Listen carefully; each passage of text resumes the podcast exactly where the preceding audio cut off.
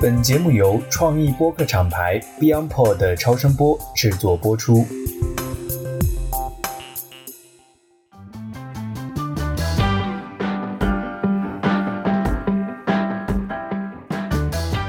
大家好，欢迎大家收听美剧狂人，我是 Christina。今天非常有幸和 Easy Fashion 进行一次串台。我们今天聊的剧是《白莲花度假村》。之所以会聊到《白莲花度假村》这部剧，也是因为这部剧里面包含了太多太多的服装，包括一些奢侈品的品牌。所以我在这非常有幸请到了 Easy Fashion 的 Zoe。Zoe 跟大家打个招呼吧。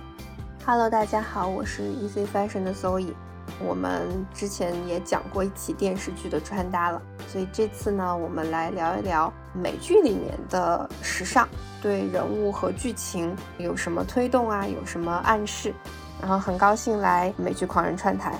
《白莲花度假村》的第二部就是发生在西西里的一个非常高端的度假酒店的故事。然后它呢，通过了几组不同阶层的人。其实他在讲一个阶层和人性的一个冲突吧，大概是这样的一个剧情。然后大家会发现他们里面有两对 couple，就是 Carmen 和 Daphne 是一对很有钱的投资人家庭，还有一对儿就是 Ethan 和 Harper。哎，对，Ethan 和 Harper，然后他们是那种科技新贵。他们以前是 Ethan 和 Carmen 两个男生是同学，当 Ethan 成为科技新贵之后，Carmen 请他们来度假，这样的故事。然后另外一组呢是意大利的祖孙三代，从美国回到意大利来寻自己的祖籍。然后还有一组呢是潘亚，就是第一季里面那个富婆又回归了。然后她带着她的小助理，然后来跟她的老公挽救她的家庭。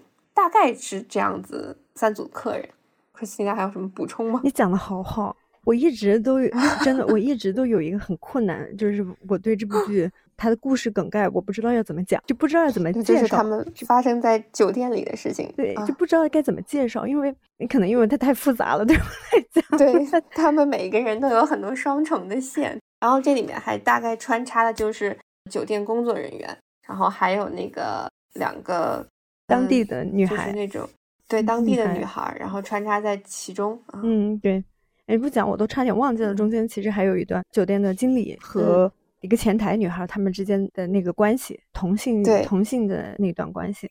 真的好复杂，真的好复杂。然后那个酒店经理每天穿的也非常 elegant，就是各种颜色的套装，还是裤，就是那种长裤套装。有一集的开头就是以这个酒店的经理的开头，早上对他的一天早上，对他早上去吃饭啊，而且那个时候他已经是喜欢上了那个前台的女孩了。所以他开始他辛苦的一天，以及带着他很大的期待去见这个前台女孩的这个期待去上班。我记得特别清楚，这这一天的结果是这个前台女孩告诉他：“哦，我跟那个前台男孩，我们俩要结婚了。”对，表白失败的一天，对，太惨了。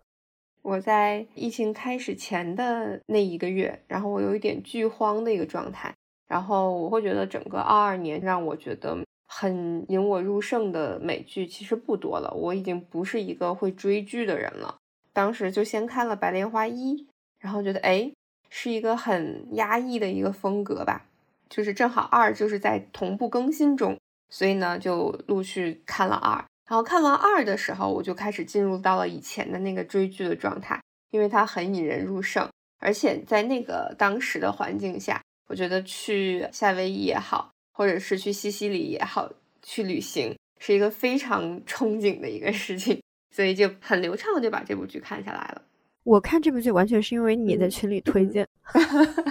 对对对，我一般不太会选择现代剧，就我看剧可能更多的是往奇幻啊，然后末日啊，它会可能戏剧冲突会比较大的那个部分那种类型去看。像《白莲花》，我之前是知道这部剧，但是我没有选择去看。直到听到你们说，就你很推荐，然后我就想说，啊，那我去看一下。第一季和第二季我是连着看的，结果从第一季开始看，我一 看就爱上了。你觉得整个剧里面最吸引你的是什么？老实讲，最吸引我的 Ethan 的肉体，他真的很帅。这是可以播的吗？对，因为我这个应该可以播。对对对。哦，他真的很帅。然后怎么讲？就是这里面每个角色都很奇怪，就看的感觉就有一种。很 cringy 那个感觉，不知道中文怎么去讲，就可能就让你觉得起鸡皮疙瘩，然后就很不舒服。就是他们每个人都很硬，就是 有那种全员发疯，就这种感觉。对对对对对，就是他们都有那种自己不正常的点。包括我最开始看的时候，我很讨厌 Amber，我觉得这个女的简直是有病，然后就是迟早会离婚。就是如果我跟一对 couple 这样出去旅行，男的是像伊森那样子的，然后他老婆是那样子的话，我肯定会悄悄的发微信给旁边的朋友，就是他们两个迟早得离，这个女的配不上他们。最开始啊，开始的时候肯定是这种感觉。我觉得这里面其实给了我一个跟我之前出去玩一个非常大的一个区别吧。我现在反思也是，就是我觉得我之前去国外玩那个叫做旅行，但不叫度假，就是他们这种在一个酒店然后待一个礼拜，甚至是不出去的这种形式，其实也就是近几年在中国我才会有尝试。就比如说去三亚待一周，然后就一直在酒店里面，或者是。比如说去香格里拉待一周，然后酒店里面、酒店附近基本上不会再去一个比较远的地方。我觉得这种形式其实，在疫情前我的生活里面是比较少的这种旅行。我之前就是那种去个国家恨不得去暴走的那种人。嗯，对，这个其实也是算是随着大家的社会发展吧，慢慢进入到中国的一个模式。嗯，这个酒店的模式，难怪就是可能度假风也是这样形成的。因为如果你要暴走的话，其实很难形成所谓的度假风，因为每天都在行走。对我们最开始在讲这个大纲的时候，就会发现这部剧里面的人穿的其实就是很休闲、很度假。但是其实在中国旅行的话，你很难，也不是说很难吧，就是近几年可能在三亚会有穿的非常花裙子啊，或者是非常男生也很 casual 这种。但是确实在我们以前的一个旅行当中。可能有一半的时间是背着个包，然后去拍照、去打卡一些目的地。你很难去做到飞好几个小时，然后我待在一个酒店里面，我躺在那个里面晒太阳，然后哪儿都不去。我觉得这种其实也是近几年的一些观念的一些改变。我们学会了去三亚，然后或者是去泰国，然后放弃了暴走。然后人家问你，就是比如说妈问我说：“嗯，你这次去玩怎么样？”说还不错，我就没有出过酒店。这种情况其实才渐渐的有的。然后我们为了这种旅行的安排，然后开始也会选择一些度假风的穿搭，因为现在放开了嘛，大家也会出去玩。如果也想去了解，就是知道度假怎么穿的话，其实是可以来看《白莲花》这部剧的。它是一个很典型的教大家不同阶层度假风他们穿成了一个什么样子的剧。我突然想到，我们今天聊到的小助理，就我们今天聊的小助理穿搭嘛。因为这个是全剧里面它的最独特的，独特这个词我觉得比较中性哈，它可能有的是好的，有的是不好的。那小助理的穿搭就是非常混乱、非常独特，让人马上就记住她，就是她是最能够让人记住的。可能除了 Harper 啊，然后包括另外一个女主角。Amber，对，然后还有一个是 Tanya，Tanya 以外，还有一个她穿那套 Prada 那套衣服可漂亮了，Daphne，Amber，嗯，对，Daphne。就除了这几个女演员以外，然后小助理的她的穿搭是最平易近人的，最混乱且最平易近人的。就我们今天讲的，她的花裙子配那双白色的 Air Force，然后还有那白袜子。可能这趟旅行之前，她对这个旅行的一个期待就是我会跟着她呀到处去走，所以她整体的风格，因为你刚才讲到说之前的旅行就是会背着包到处去走啊。在穿搭上面，实际上大家不会特别注意它的搭配，更加是注意你去有一个舒适度，因为要去赶路嘛，要去真的去 actually 去玩，而不是放松嘛。那小助理的穿搭可能就让我觉得他来到西西里的状态，跟他这个衣服的选择可能是有一定的关系的，因为他可能就认为就是来工作的，所以也没有想到后面会发生什么。对对对，你这么一说倒是提醒我了，我就觉得确实是他完全不在这个度假的这个五星级 酒店的这个氛围里面。我记得他刚出现的时候，包括他每一个路口讲说这个人过得好糟糕呀，他为什么不能梳一梳他的头发？对对对，因为我记得就是也是一个美剧，就是让我觉得头发在有钱人的这个世界里面是非常重要的一点。就是也是去年吧，我看《虚构安娜》那部剧，就是嗯，那个女主是去装一个有钱人嘛，然后其中有一个富家女没有被他骗。然后那个后来采访的时候就在说，为什么你当时没有被他骗钱？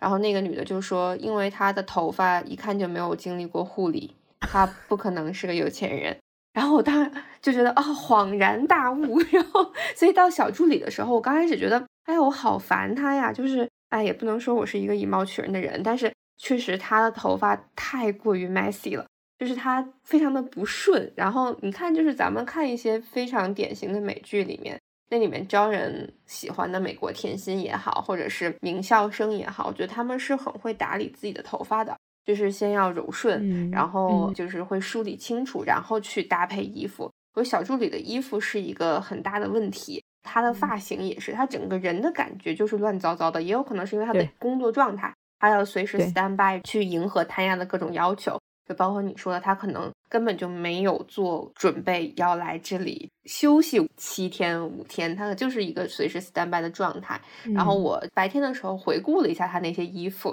确实，你觉得穿那些衣服在美国正常的大街上暴走也是非常正常的事情，就是包括那个吊带裙配那个配吊带背心配那个等等，对它的搭配总是很奇特。但是说奇特吧，你又觉得在大街上其实也是能看到的，但是它完全不在西西里的那个环境里面去。是你说的头发让我想到了，就是确实以前从来没有关注过头发发质或者是它会对人的一个状态的一个反应哈。直到聊到这儿，我想到之前我在公司里面工作的时候，有一天特别的毛躁，然后我跟别人开会，开完会，然后跟朋友吃午饭的时候，我朋友说你整个头发已经炸开了，他 说你是不是炸毛了？我说是的，我的头发就不知道是静电还是怎么样，我整个头发就炸开了。所以你说这个，我想到小助理刚开始那个整个的造型，她的整个妆容，包括她哭了以后，就是她随时随地感觉她就是很乱，真的就是很乱，乱糟糟的。对，然后你会觉得他整个人在一个 lost 的状态里面。对，哎，这样确实是你白天说的嘛？觉得小助理和潘亚其实是一个对照，就是他们两个都在一个很混乱、很迷失的一个状态当中。但是他呀，我其实刚开始不太理解，我实际上是没有明白他呀他混乱的这个状态，就可能因为我把第一季里面他的这个人物的个性带到了第二季，刚好他也是同样的名字，而且延续了这个故事线嘛。对，因为在第一季里面他的这个混乱是。怎么讲？他妈妈对是有迹可循，有一个明线去讲他的这个混乱的。然后直到到第二季的时候，实际上就是你只能感觉出来汤亚这个角色就是很神经质。但也有可能是因为我就觉得他反正演员本身也是嘛，就是他演的这个角色其实就是一个神叨叨的一个人。但是也有可能是因为他一直在被他现在的老公 PUA，我会感受出这种他现在老公对他那种精神控制。对，然后是那样的一个精神控制，所以他是在这种混乱里面的。然后，而且其实通过第一部的话，我会觉得她虽然是个富婆，但是其实她还蛮缺爱的。包括她妈妈对她的精神控制也好，后来她第二部找了这个男的也好，她是一直是想抓住一些什么东西的。然后我会觉得她后面遇到了那几个 gay，跟她去什么岛屿城堡什么的也是。他是很难去真正的放松，然后去融入到那个环境当中。但是他这次的这个度假，可能也是一个下定决心，然后认识了一群新朋友，然后跟这些朋友去 hang out，然后去做一些自己之前没有做过的事情。我觉得是有一个这样的过程。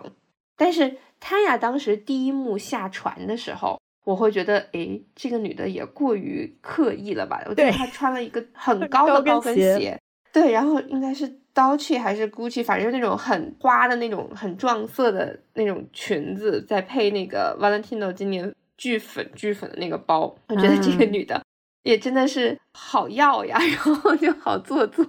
就那样子这样的一个形象出来，就是我觉得她也不是一个在那个非常 relax、所谓松弛放假的那个状态当中的，然后果然其实她心里也是有事情的。对，我觉得这个铺垫其实是很让我看完之后恍然大悟的，就是那些穿的并没有很度假的人，其实都是带着个心事到了这家酒店。对，而且他呀，从这个角度就忽然让角色的线更清晰了一些。我们就讲到他呀这个角色，其实他这个角色在第一季的时候，他基本上都是以黑色为主嘛，因为他当时是带这骨灰去的，他是有一个非常重要的一个 mission 要去完成，所以他当时的着色都是非常黑的。然后他的当时的那个混乱，更多的就是以可能他的情绪为主导，就是他的那个混乱是比较外向，情绪为主导，大家能看到他在那里发癫、发狂、发疯那个状态。但是到了这一季以后，他其实也开始了一段新的生活，但是他的混乱仍然那个根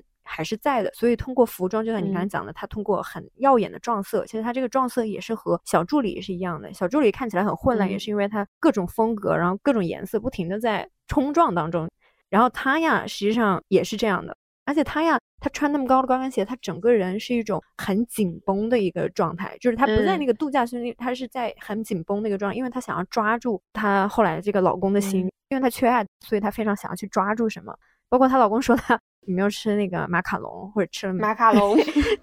偷偷的塞进嘴里，哇，那颗真的就觉得他很可爱，就 就他这种混乱，让人觉得跟小助理的那种混乱的感觉完全不一样。我不知道为什么是另一个层级，特别是我记得最后一幕，他把人杀了之后，他要自己跳到那个快艇上面去，他竟然没有 脱高跟鞋，我当时就是觉得一定会出事儿，就是为什么会有人从 船跳到下面的快艇上面，还要穿一个就是恨天高的高跟鞋，算是在作死的那个 状态，就我觉得他很滑稽，很荒诞，对，然后但是。你有时候会就会觉得很多戏剧冲突，他想告诉我们人性本质可能就是荒诞的，是的，但是也很有趣。当然，它里面很多衣服啊，就是回到 Easy Fashion，就是这条我一直比较擅长的线上来说，它里面的很多衣服其实已经超出了度假风的这个概念，它更多的其实是小礼服，然后那种鸡尾酒的小酒会其实是嗯比较合适的。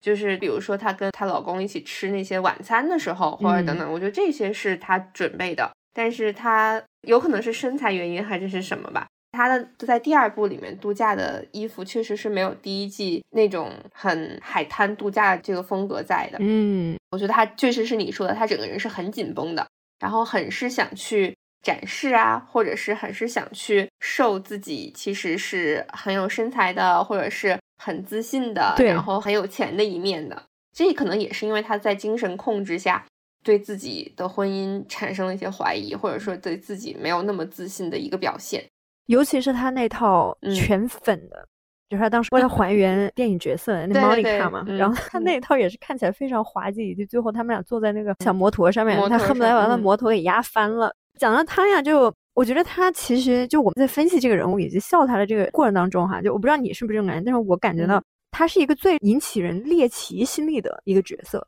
因为从第一季开始就汤阳这个人，你看他整个人物哈，就是他的缺陷，比如说他不聪明吧，他的有一些看起来很蠢、很荒诞的事情，其实是跟普通人是离得最近的，就在这个有钱人这个范围里面，因为大家其实都是猎奇看有钱人嘛。但是在他这个角色当中，其实是能感受到一些 relate，就是因为他的有些做派，他有些说出来的话，就觉得也不是说太蠢，就是这个人怎么是这样子的，所以反倒更满足了大家通过唐雅这样一个人的一个切口，反倒能让观众或者是让我我们这些周围的，包括在剧里面周围的那些看客，能够和这个阶层更接近，更满足大家猎奇去窥探这个有钱人这个阶层他们到底是怎么样的，就满足这个猎奇的好奇心吧。因为其实不管是从 Daphne 还是从 Harper，他们都给人很强的拒绝感，包括他们穿的衣服，很强烈的彰显着自己的社会地位，彰显着自己的这个生活状态，反倒让人觉得他是很职业标签什么这种，所以给人感觉是很拒绝的。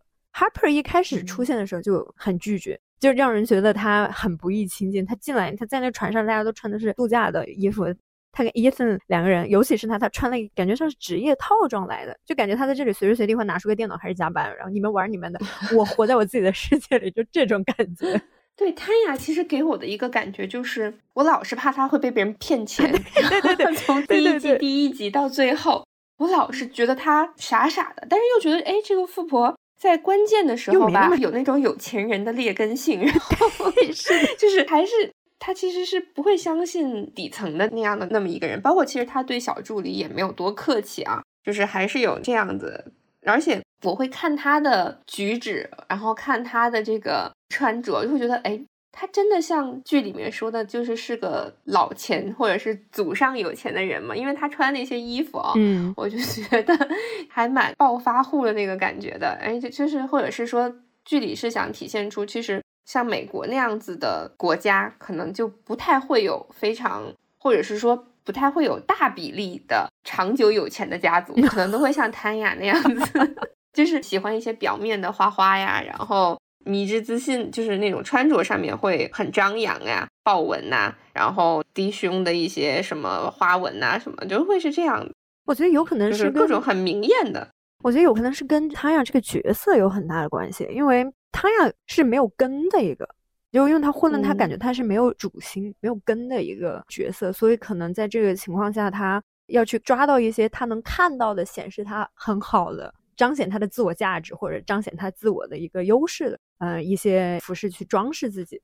就是刚刚你讲的豹纹，豹纹是个很典型的一个意象嘛，显得自己很强大嘛。他出现了很多豹纹的这种衣服、这种服饰，所以我觉得还是跟他塑造这个人物本身，他的状态是没有根的，是一个飘的。包括他嗯从他妈妈，然后到新的这个老公，然后再陷入一个非常不健康的一个被操控的一个关系当中，他对自己是没有任何自信，对这个婚姻也没有任何自信的一个状态下面，所以他的整个穿搭可能并不靠近我们之前想讲的这个老钱就这块儿。嗯对对，那我另外其实也想到了，就是另外那三个爷孙三人，嗯他们三个人应该算 是老钱吧，就是这个他们的穿搭上面会有一些啊什么特定的标、特定的这个想法，因为他们这三个人从人物这个角色来看哈，他们有一条嗯。很强的一个、背后的一个逻辑，这三个嗯人的剧情的一个安排，有嗯。很强的逻辑，就是、他们嗯。都以为自己和上一代不一样，但其实都是一样的。我觉得说不上老钱，但是那个爷爷一看就是附带移民从意大利到了美国嘛。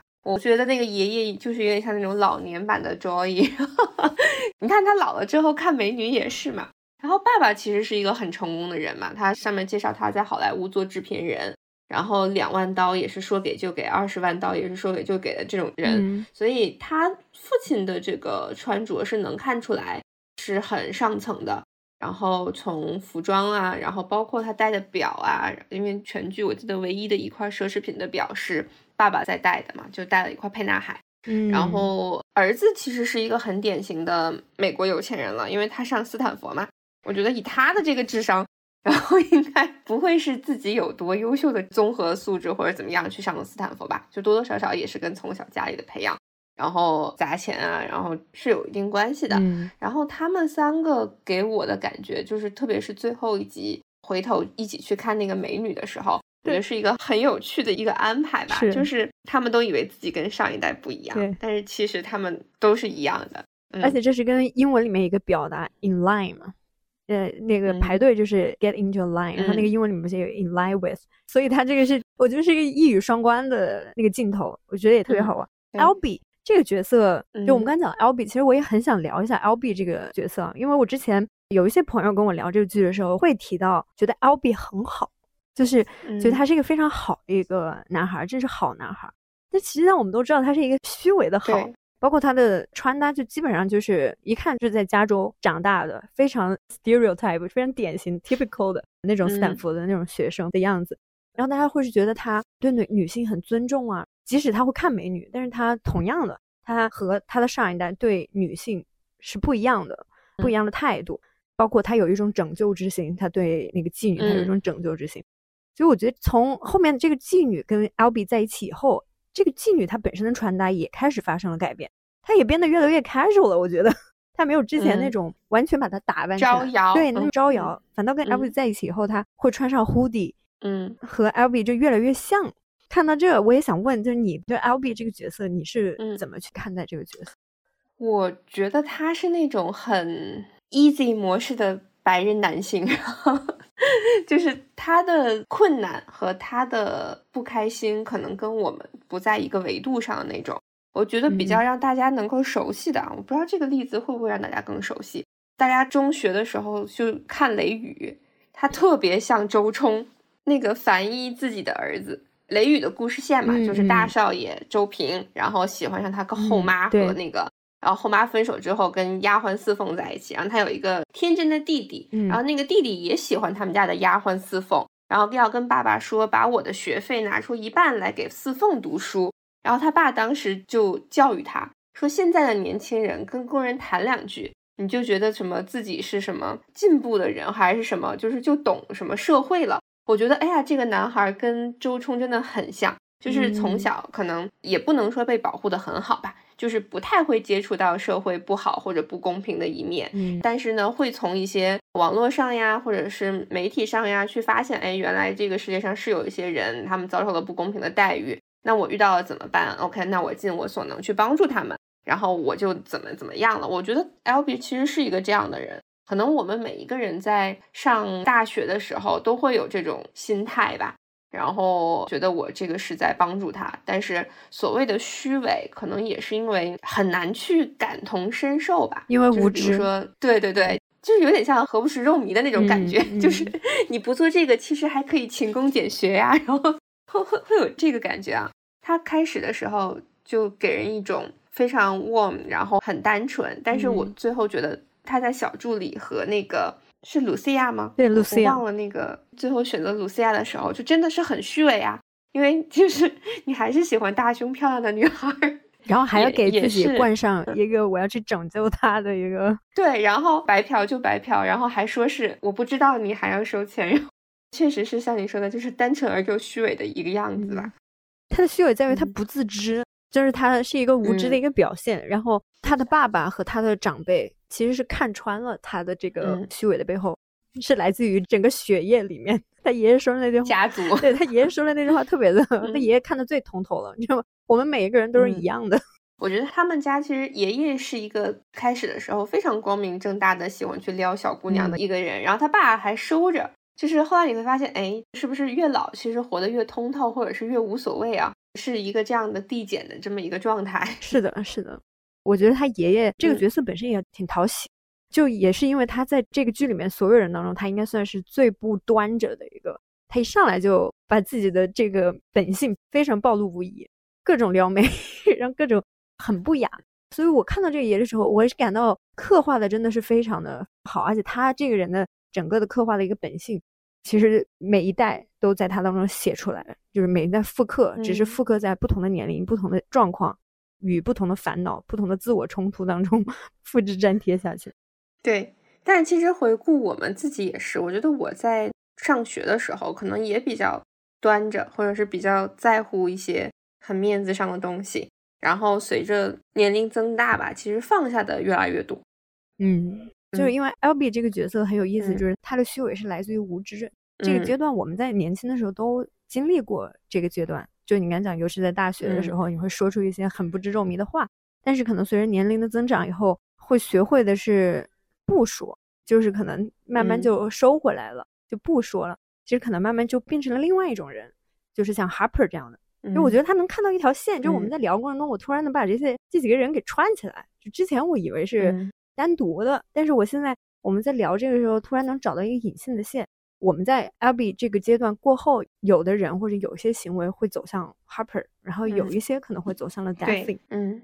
说到 Harper，其实我现在回头看也觉得，他从下船的那一刻起，就是他也是一个那种作战状态的一个人。他从一开始就觉得她老公的同学邀请他们来度假是没安好心，嗯，所以他整个人确实也是紧绷的。然后包括他穿的衣服。我记得特别清楚，就是刚才我们前面也提了，就他下船，他们一起喝香槟的时候嘛，他背着一个巨大的 BV 包，对，那个包就是非常不度假，就感觉里面随时会拿出一台电脑来，然后开始跟人家那个吵架、工作撕逼。然后衣服也是，就那种小裙子嘛，然后那种材质其实也并不适合去坐船或者坐飞机度假等这样的一个场合。而且我觉得他整个前期是非常用力过猛的一个状态当中。就是最开始第一二集大家一起吃早餐的时候，嗯，他穿的那个泳衣也是，就是开的非常大。然后我当时就会在想，如果是 couple date 的话，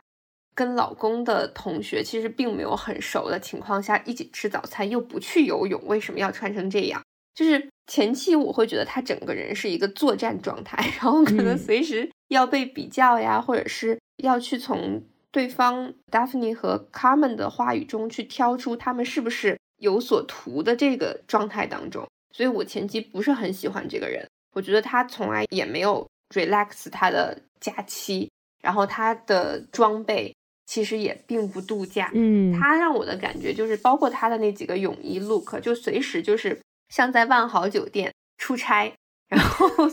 早上起来要去游个泳，然后回来换个衣服就可以。去见客户或者去上庭的那个状态当中，其实是一个充满敌意的，嗯，然后非常敏感的这个状态。但是后面其实我觉得他慢慢的，包括跟 Daphne 知道了相对的秘密之后，他整个人其实是 peace 下来的，嗯，然后有过一些他自己的一些心理啊什么什么的，就是也会通过他的一些穿着会变得柔软，但是确实是他包括晚宴的那些衣服，很多都是很挺阔的，然后很金属，让我还是觉得他是一个要端在那里，然后坐直身体去吃饭的这样一个人，就是一个戒备的状态。包括他会觉得卡门在聊他，也不是能说是受惊吧，就是那种时刻很提防，然后很警惕，然后又很惊恐的这个状态。嗯，所以他也不是一个 完全投入在旅行、完全投入在这个度假的人。他其实也是一个没有安全感的。就是他的没有安全感，不是因为自我的迷失，这个汤雅和小助理是不一样的。他的不安全感和他的不稳定吧，就没有办法进入到一个很稳定的情绪的一个状态，进入度假 relax 的那个状态。有一个很大原因就是他和 Ethan 的关系并不是特别的好，会看到他们的作息是有时差的，然后同时他们没有办法去很和谐的去过夫妻生活。对于这一点来讲，我觉得他让我记忆最深的一句话就是 "It's just a front"。他说 Daphne 和她老公。甜甜蜜蜜的那个样子，它只是一个表象，一定会有什么事情，一定会有很大的破裂或者很大的裂痕，是在这个把表面撕开了后，就一定是能看到的。所以他是抱着这样的心去挑刺儿的一种，带有一定的先入为主的一个观念，一个也不能说偏见吧，就是先入为主的一个假设，然后对所有事情是非常的心里口，非常的很怀疑的一个状态。所以刚开始的时候，我觉得他想讲的就是给我的感觉，他展现的就是你们这么甜蜜，但是我不相信你们这么甜蜜。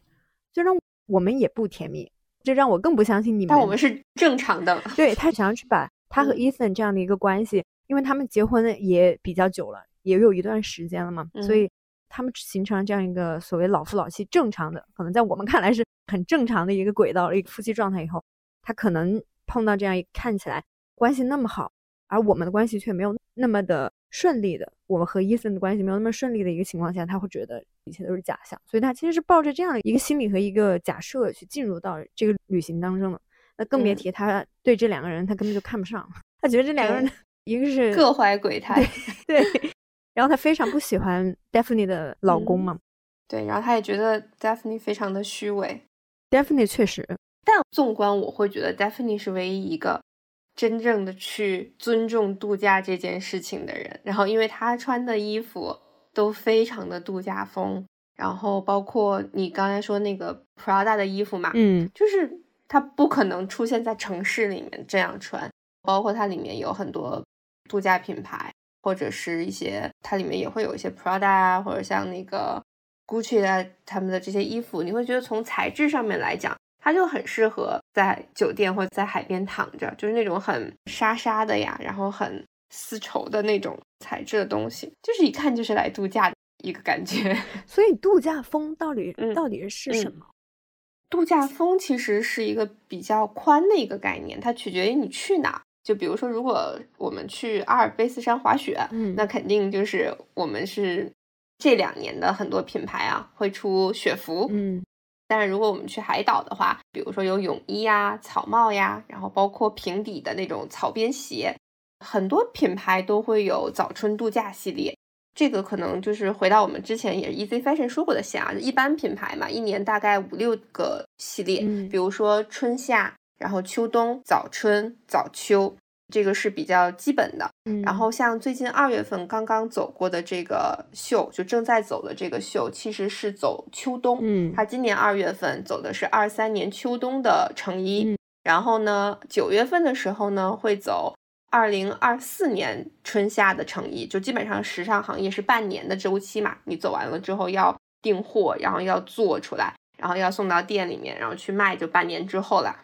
然后早春度假呢是。每年大概四五月的时候会发布，但不是所有的品牌都有钱再去做一场秀的。然后很多品牌其实是会拍图册，就是让模特穿 lookbook。嗯，然后有一些大的品牌，比如说像香奈儿啊、像迪奥啊，会选择在一个度假的城市，就是像迪拜呀、然后古巴呀，香奈儿会每一季就是有不同主题的城市，然后走一场这样的秀。度假的这个主要是。如果再加六个月的制作周期的话，四五月份的这个秀，它大概上市时间就是当年的十一月左右。我最开始也不懂为什么早春度假要在十一月的时候发，然后春季是在二三月嘛，它早春要比它早一个季节，所以就是十一月、十二月。为什么早春度假风总是那种沙沙的，然后很轻薄，然后很适合晒太阳的衣服？我就说它不冷吗？后来有一天恍然大悟，就是欧洲的有钱人在最冷的冬天是要去海岛度假的，所以其实早春度假系列是为了让有钱人去西班牙呀、去摩洛哥呀，然后是这样子的。所以我就当时说，哦，原来是这样，就是十一月的时候，对，十一月的时候是因为啊，然后后来这样子觉得，嗯，那是 make sense 的啊。还有一个系列叫做早秋。早秋呢是每年的大概七月底到八月的时候，然后像香奈儿是会做高级手工坊，这个秀呢是大概十一月底十二月初，然后这个东西上市呢就是七八月的时候，然后手工坊其实就也是每次一个城市，然后从这个城市选一些素材，但它跟度假就无关了，然后这是香奈儿比较有特点的。其他一些品牌的早秋都是成衣，都是成衣，嗯，成衣，嗯，都是成衣。因为高级定制的话，走完了之后是有客人订，然后他们就会做成衣呢，就是买手订完了，或者是对 merchant 订完了，就有几件就会有那种。然后早秋的概念其实每个品牌不太一样。我之前工作的品牌呢，就是是那种也是有钱人，八月份他们都不上班去休假嘛，会有什么？Summer holiday，嗯，在 Summer holiday 的时候呢，会有什么中夏夜？欧洲喜欢在那边结婚办 party，嗯，所以早秋的作用呢，就是有一些色彩鲜艳的鸡尾酒酒会的小裙子，然后你可以去参加朋友们之间八月底啊或者八月初的那种聚会，因为欧洲的天气其实到八月中的时候就已经有点微凉了，它跟那个就是国内不一样嘛，所以他们就。早秋系列，然后很适合那种，比如在森林里面办个 party 啊，然后或者是参加朋友的婚礼啊，就这样子的一个环境。嗯，这个是早春度假和早秋的这样细微的一个区别吧。因为早春确实是更 for 大家在 Christmas 前期的时候去海岛，然后去那个季节性比较反差的地方的。太厉害了，这真的是冷知识，这是冷天里的热知识。我最开始知道的时候。也是觉得啊，有钱人的生活真的难以想象呀。还有刚才你讲的头发，也是 真的是难以想象。对，所以早春的这个风格，我看过的第一场早春的秀是在是香奈儿的迪拜，嗯，那个就是一个非常热带，也不能说热带风情吧，就是我甚至觉得它比春夏更凉爽一些，因为它的那个地点可能并不是在巴黎穿，然后也不是在英国穿。它的那个地点就是我要去一个温暖的度假的地方，要去晒太阳。嗯，对，这是一个功能性的一个 collection 吧，我觉得。嗯，所以 Daphne 其实说回来，它里面的很多衣服都是非常尊重它的场合的，就是我要去一个像西西里这样的一个温暖的地方，然后我逛一逛，然后去享受我的假期。所以它的很多衣服其实，在大城市里穿，就回北京穿。你会觉得这个女的是不是有个什么问题？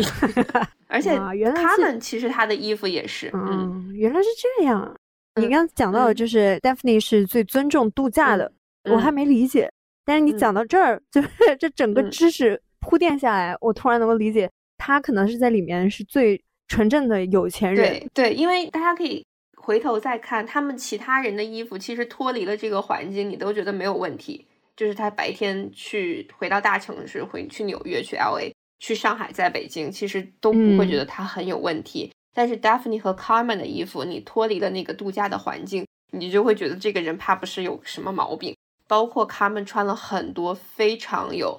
花纹的那种花衬衫，就佩斯里花纹啊等等这些，他就是一个非常度假，或者甚至是你可以说他是一个非常 local 意大利的那种。意大利男人会去很 casual 穿的衣服，但是其实他的本质是一个，他应该是我忘了是硅谷高管还是什么，没有，他是个投资人嘛，他可能他是投资人，就是对他本身的工作肯定是穿西装上班，或者是穿 polo 衫上班的那个人，但是有可能他的衣服都是 Daphne 在给他打理啊，他们两个是非常尊重这个度假环境的，因为他们到现场去买的嘛。Carmen 的衣服是到现对，然后现场去买。对你这样说对了，就所以他的衣服其实是非常 local 意大利风格的。嗯嗯，他很尊重他这个环境，而且包括颜色呀，就很多米色调啊，然后还有就是印花的花衬衫啊这些。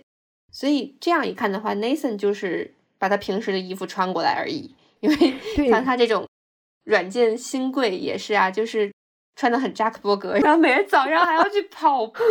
哇，他每天早上跑步那点真是打动我了，因为我就是很，就是因为我之前在硅谷高科技对对 IT 的，我之前在 硅谷工作的时候，因为它整个环境嘛，就非常适合你早上起来跑步。就你觉得你早晨，因为它空气也非常好，又没有什么人，也没有什么车，很安静。整个环境非常的空旷，非常适合早上起来跑步。所以我看到他早上起来跑步的时候，我感到很 relate，就是很能感同身受。就你可能到了一个地方去度假，然后碰到这么好的环境，就是我在度假的时候起的会比在城市里会起的早很多。然后起来就运动，然后到外面去跑步。那我不会，我我是在度假的时候，可能连早餐都轮不到我吃的那么一个人。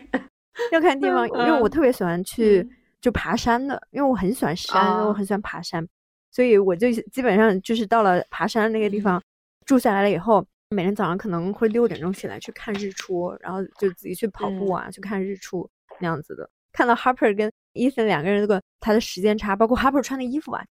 就觉得这也是我会带去的，就是指随时准备暴走的衣服。对，是的，真的就像你这么说，Daphne 是这里面非常有松弛感的一个人。嗯。就包括你可以看到他后面剧情，他对他自己婚姻和家庭，你也觉得啊，这个女的就是她很有松弛感，然后他一切其实在他的掌控中，是包括他知道在什么环境下他去 lead 了这场旅行，所以他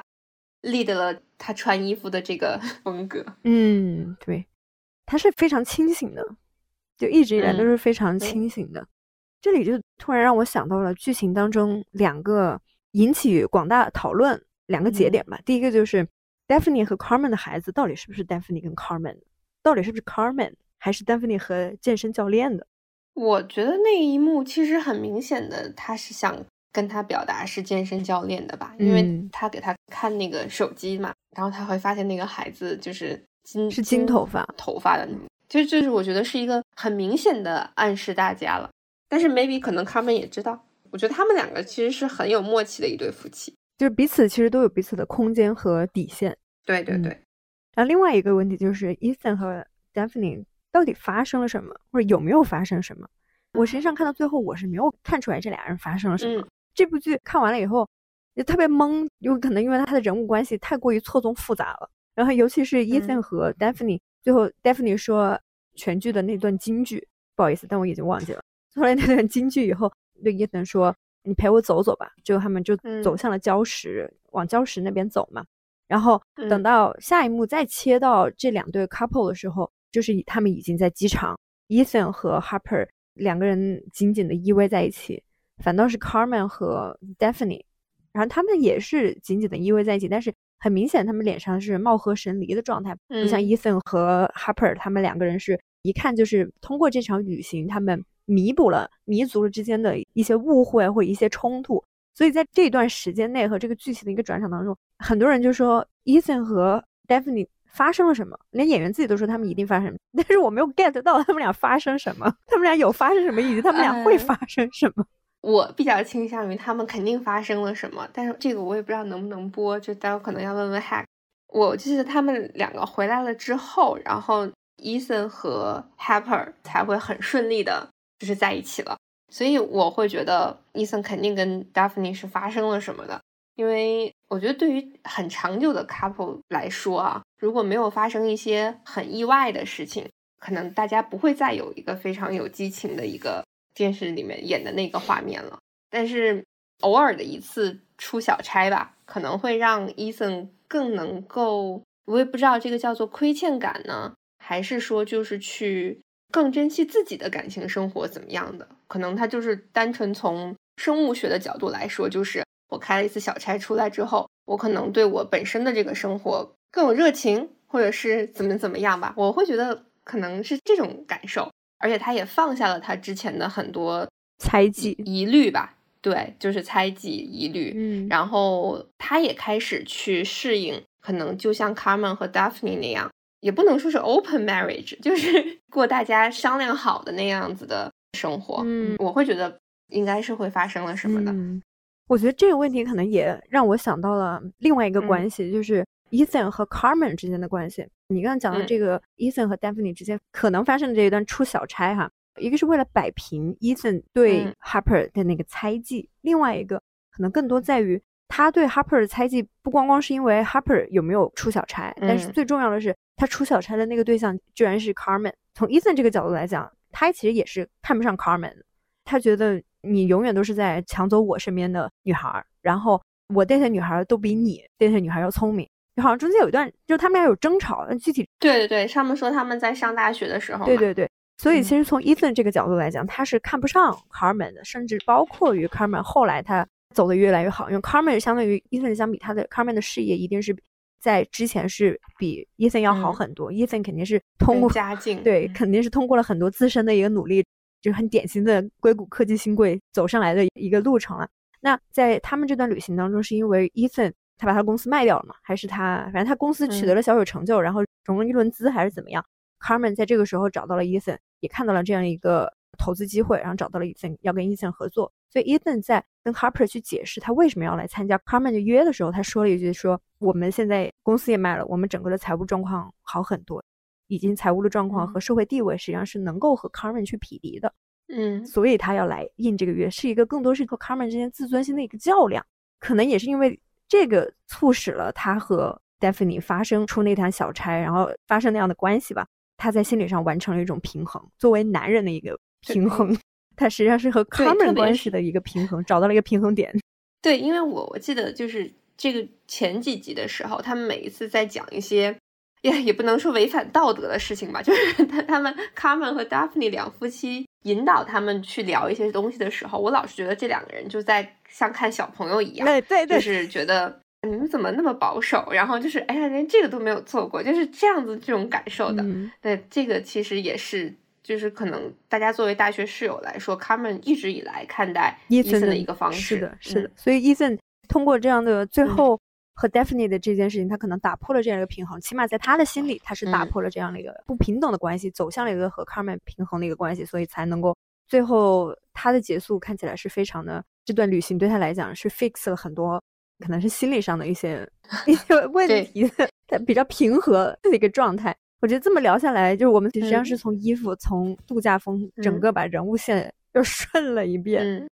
会发现其实很多编剧和导演在很细节的方向上面其实是做了很多铺垫的。如果我们这么顺下来的话，嗯，是的。那第一季呢？就是第一季其实它的。这个人物冲突，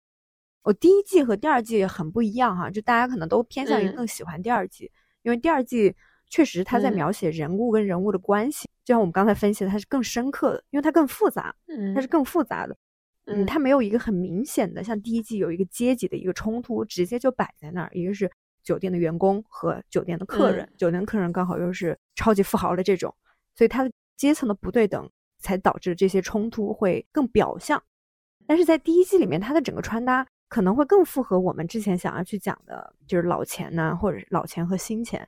我回想一下，因为我会觉得第一季的人会更纯粹，就是他可能不像第二季过于复杂了。嗯，就是第一季，其实我回头在想，我觉得就是有钱的那户家庭。妈妈是高管的那个，对，就是妈妈其实穿的也很度假，但是她其实一直都在工作。是，然后她的小儿子是一个非常单纯可爱的孩子，就是他不像那个，不像 L B，对，不像 L B 那样，就是 有点假惺惺，但他真的很单纯。然后女儿也是很单纯，就是虽然她贫穷的同学比较有心眼，但是确实。女儿也是那种很讨厌的白人女孩，但是家境不错的那样的那种状态，所以我会觉得整体来说，第一季的人物其实是很鲜明的。然后第一季想表达的东西非常的直接，嗯，包括那个嫁给富二代的那个变有钱的女孩，她的每一套衣服，包括泳装，包括她度假的衣服，她也很度假。嗯，她就是来度蜜月嘛，然后她也是一个非常度假的状态。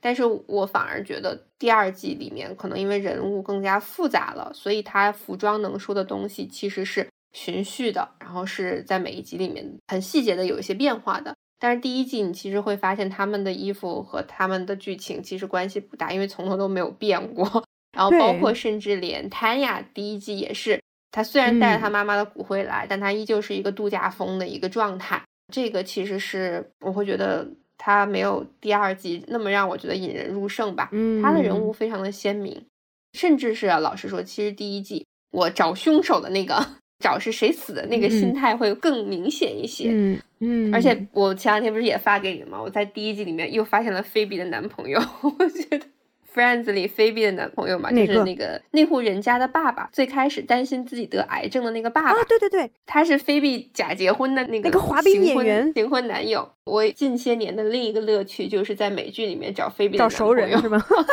对，然后感觉就是一部美剧里面总会有一个两个面孔曾经做过菲比 dating 的男朋友。最明显的应该就是蚁人了。又岔开了，就是我看那个大楼谋杀案那部剧嘛，讲谋杀和播客，觉得这个元素都有了。然后那里面第二季里面也是出现了好几个菲比的男朋友，真的呀？啊，对，第二季里面那个调查的那个警察，对对，关键是他在那个大楼谋杀案的角色，还是个纽约 警察，是的，是的，是的，挺挺有意思。真的，就我们再往回来，就是你刚刚讲到的人物，确实第一季的人物。会更为单纯，因为它纯粹其实就是在用很明显的阶级去引导这个冲突，所以它的每一个冲突都非常的直给，它不像第二季，它是一个暗流涌动的一个冲突，因为它更多的是人性和人物的关系、人的心态的一些转变，包括人物关系的一个天平，它的一个平衡怎么去打破，或者天平什么时候倾斜，往哪边倾斜，其实它是在这样的一个环境下，所以它的穿着会完全不一样。这么一讲，确实第一季的整体的穿着来看，它。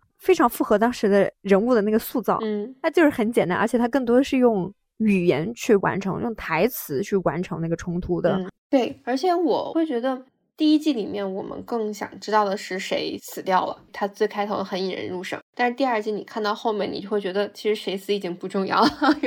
第二季 我还挺关注谁死的，因为是 Daphne 发现的，所以当 Daphne 和他们四个两对 couple 四个人的琢磨是非常多的，他们整体的剧情的一个戏份也是非常多的嘛。我这总在猜是这四个人当中谁，最后没有想到这四个人不相关的一个人，就没想到最后是唐雅，而且也没想到唐雅最后是以这样的方式给挂掉了。很荒诞的挂掉了。对我看到后面的话，其实我对 Harper 有了一个很大的转变，因为我最开始真的好讨厌他，然后我觉得这个剧完全没有我觉得正常的人。但是后面的话，我会觉得，包括他跟 Carmen，然后他拒绝 Carmen 也好，迎合 Carmen 也好，然后他跟 Ethan 的关系，包括他跟 Daphne 的关系，哎，我会觉得，嗯，他还是一个非常聪明的人，他很知道他自己要什么和他的婚姻要什么，就这是我看完之后非常大的一个改观。你觉得他跟 Carmen 的关系是什么样？Anyway，我觉得他还是有动过一点点心思的吧。然后，对我我会觉得有，而且 Carmen 对他也是有一种很强的征服欲。对，可能这是 Carmen 一个，也不能说是下意识了吧，就是一个他的习惯了。对，就对所有跟 Nathan dating 的人或者跟他有关系的人，嗯，都会要展示一下像自己这种雄性魅力。嗯。他非常本能。我记得中间有一段，他的一套装束是他们的行李箱丢了以后，Carmen 和 Daphne 一起去到当地去买衣服。那一段实际上是一个蒙太奇吧，就是那段其实是快进过去的。他有一段装束就是穿着一个巨大的老虎，就非常的怎么讲，非常暴发户的。我不知道是不是意大利人这么穿，但是你看到他就会能想到小镇里面非常暴发户的光头老板，你知道吧？会穿同样的张扬的这套装束，而且他做的也是那种兽性、那种野兽出笼的那个首饰。所以，他整体的感觉就是他原生的男性的那个征服欲是非常强的，这也是他和 Ethan 中间最大的一个区别。这也造成了他和 Ethan 之间长期他会觉得他去 dominate，他是在一个更主动、更霸权一点了。在他跟 Ethan 这个关系，他更霸道一些，但是 Ethan 可能就像一个在他看来就像一个小绵羊一样的。我看电视剧的时候，觉得 Carmen 有一些小动作和细节，其实是控制欲或者占有欲非常强的。然后包括比如说他搂着那个 Daphne 的时候，然后包括他们在桌子上吃早餐的时候，他会靠着呀，或者是腿打开呀，等，让你会觉得，嗯，他是一个比较有控制欲，然后很有侵略性的一个人。嗯，因为我在时尚行业遇到的白人男性都很 mean，但是又很。有礼貌，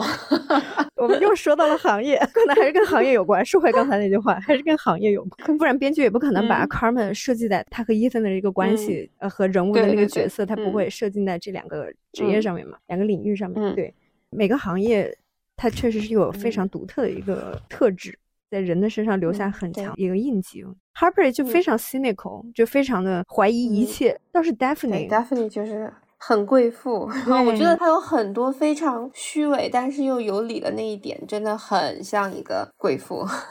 而且就包括比如说她很随性，到了之后哦，那我们就住下吧，就这种，这个其实是很符合她的人设的。嗯，第一季就是《白莲花度假村》第一季的剧本。就是因为这个是我最近在看那本书，专门讲 HBO 它的发展史，就是刚好是去年 HBO 成立五十周年的时候出了一本书，叫《It's Not TV》，这不是电视，专门分享了整个 HBO 里面它的作为在文化产业和包括 Streaming Services 流媒体都产生了非常大影响的这样的一个公司，他们甚至是 Cable 在有线电视的时代，他们就已经存在了嘛，在这样的一个环境下，他们五十年是怎么生存、怎么发展起来的？所以这样一本书里面就讲到了他和麦克白的白莲花度假村的产生的这段小故事。所以 HBO 看人看剧这个点非常的奇特，因为白莲花度假村这部剧，你就感觉它很怪，它的怪又让我想起了另外一个剧《大小谎言》，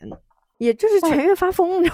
但是发疯的程度和那个 drive 和那个动机它是不一样的，但是就是让你看完怎么都不舒服。我觉得 HBO 很多剧其实都是有点无厘头吧，所以这是近些年我不怎么看 HBO 的一个挺大的原因，因为我会觉得它神经兮兮的人比较多，然后剧情又很有的时候你看不下去，就是看不下去了。龙之家族，我想一下，你知道很多他的剧，基本上我看了第一集的一个开头，然后就默默的关上，然后觉得嗯，他可能不太适合我追。就是具体的忘记了哦，《继承之战》就是这样的。我之前听很多人就讲它里面什么穿着很老钱啊，然后劳尔皮亚达都要起球啊什么的。我说哎，那可以看一下。然后打开看了第一集的前五分钟都没有看下去，就默默的关了，因为不知道他们在故弄玄虚什么。就 HBO，因为里面讲到了一个非常有趣的一个对照，就是麦克白。同样还是麦克白这个编剧，他当时和 HBO 有段时间就没有任何的合作项目的时候，所以他去 Netflix 来找了麦克白，想跟麦克白一起去开发项目。结果麦克白跟 Netflix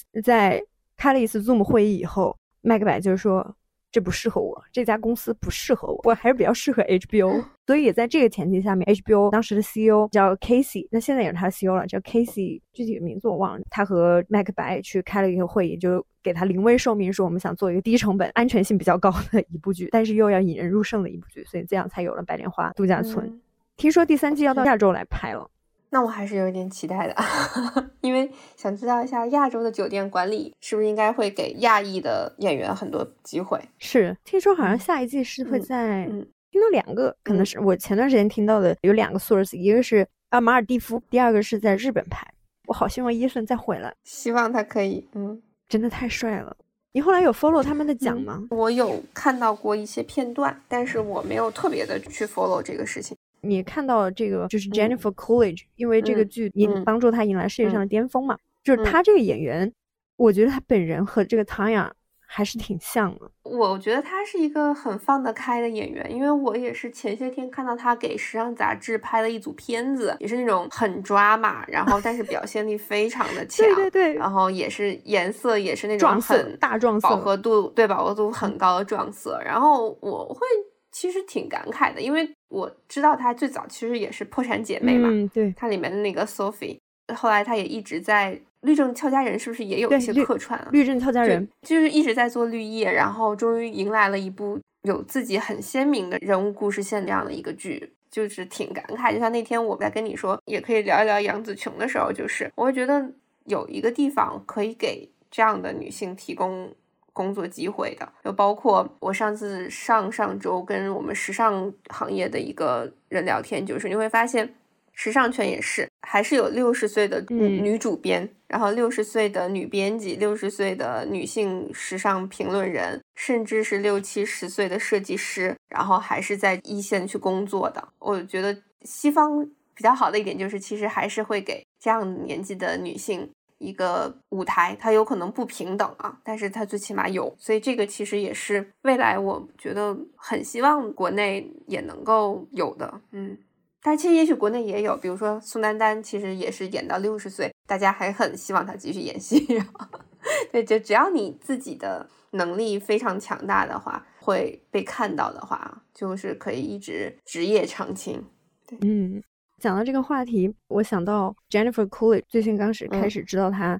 一个是《绿灯俏佳人》，然后另外一个就是她在《老友记》里面也是出演了一个就跟她呀特别像的一个角色。她上来让菲比闻她的体香，然后他说：“他说你闻到没有我身上的体香？这是我自然而然散发出来的体香。”菲比说：“我只闻到了汗味。”也是非常 drama 的一个角色。其实他就是从这样的一个非常。即使是演笨女孩，在西方我们看到了，就包括像 Harper 这样的角色，实际上是在整个的主流的大的环境下面，她会更多的去刻画独立女性的女强人，要么就是富豪，像 Daphne 富太太这样子，她呀这样子的角色，包括 Jennifer Coolidge，她一直以来去演的这种绿叶般的、有点傻傻的、没那么聪明的女性，实际上是不多的。所以当时记得我看过 Jennifer Coolidge 她的一个采访，好像是名利场跟她一起做了采访，她说的就是，其实你做个笨女孩。也是可以的。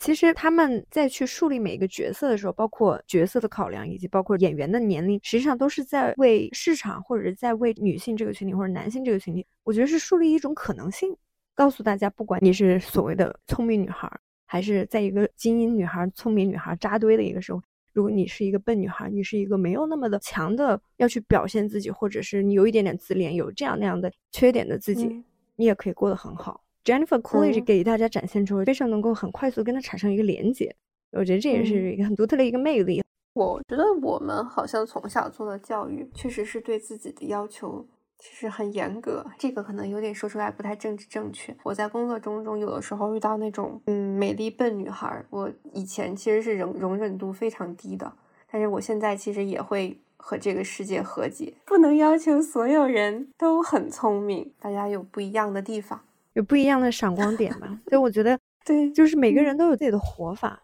反倒让这个世界变得越来越多的这种 role model，或者是看到这样的一个人，他的可能性在越来越多，反倒让作为观众看自己身边的世界宽容度会越来越高。种族、性别都是这样子的，还是需要和培养宽容度很高的一个环境，或者需要这个环境的培养它的宽容度，有这样土壤才能够滋生出所谓的真正的平权。我们一下把这个事情讲得非常的深刻了，而且特别契合今天的这 个时间节点，也就是国际妇女节。是的，是的，就是今天。其实我从早上就看很多舆论嘛，就是到底是妇女节还是女神节，或者是怎样怎样的，然后可能还会延伸出一些什么性别对立啊，或者是大家觉得过于女权什么的。其实我会觉得，希望有一天吧，因为我还发给我朋友，我是一直致力于。过妇女节的一个人，然后但是我会觉得，希望有一天大家爱过什么节就过什么节，这种事情就没有必要上热搜了。真的，而且今天我有位朋友，他在微博上面就是发了一个女神节快乐嘛，然后突然一下就被大家口诛笔伐了，差点被网暴，就是因为他说了女神节，大家不停的在下面跟他刷，是妇女节，妇女节，妇女节。对，我觉得就是很就一夜之间突然一下就。因为“妇女”这个词被污名化太久了，“女神”这个词同样也是被时代、被偏见给污名化了。所以这两个词都有错吗？其实这两个词都没错，但是是偏见，是这个所谓的舆论风向倒来倒去的。它的这个两极化，对，反倒让另外一种声音它的生存空间会越来越狭小。其实也是另外一种霸权主义了，另外一种 Carmen。今天就差不多了，然后很高兴和美剧狂人来串台。今天我也收获了非常多的知识，尤其是 那一段对 于对早春早秋，还有一个是啥我已经忘记了，但是对整个时尚时装周这个行业的一个知识的一个普及还是非常重要的，因为让我对剧中的人物，我们其实在聊衣服过程当中也对剧中人物整体的关系做了一个大的一个梳理吧，所以我们后面引申了很多话题，我觉得这也会是我今后去看剧提供了一个新的一个视角。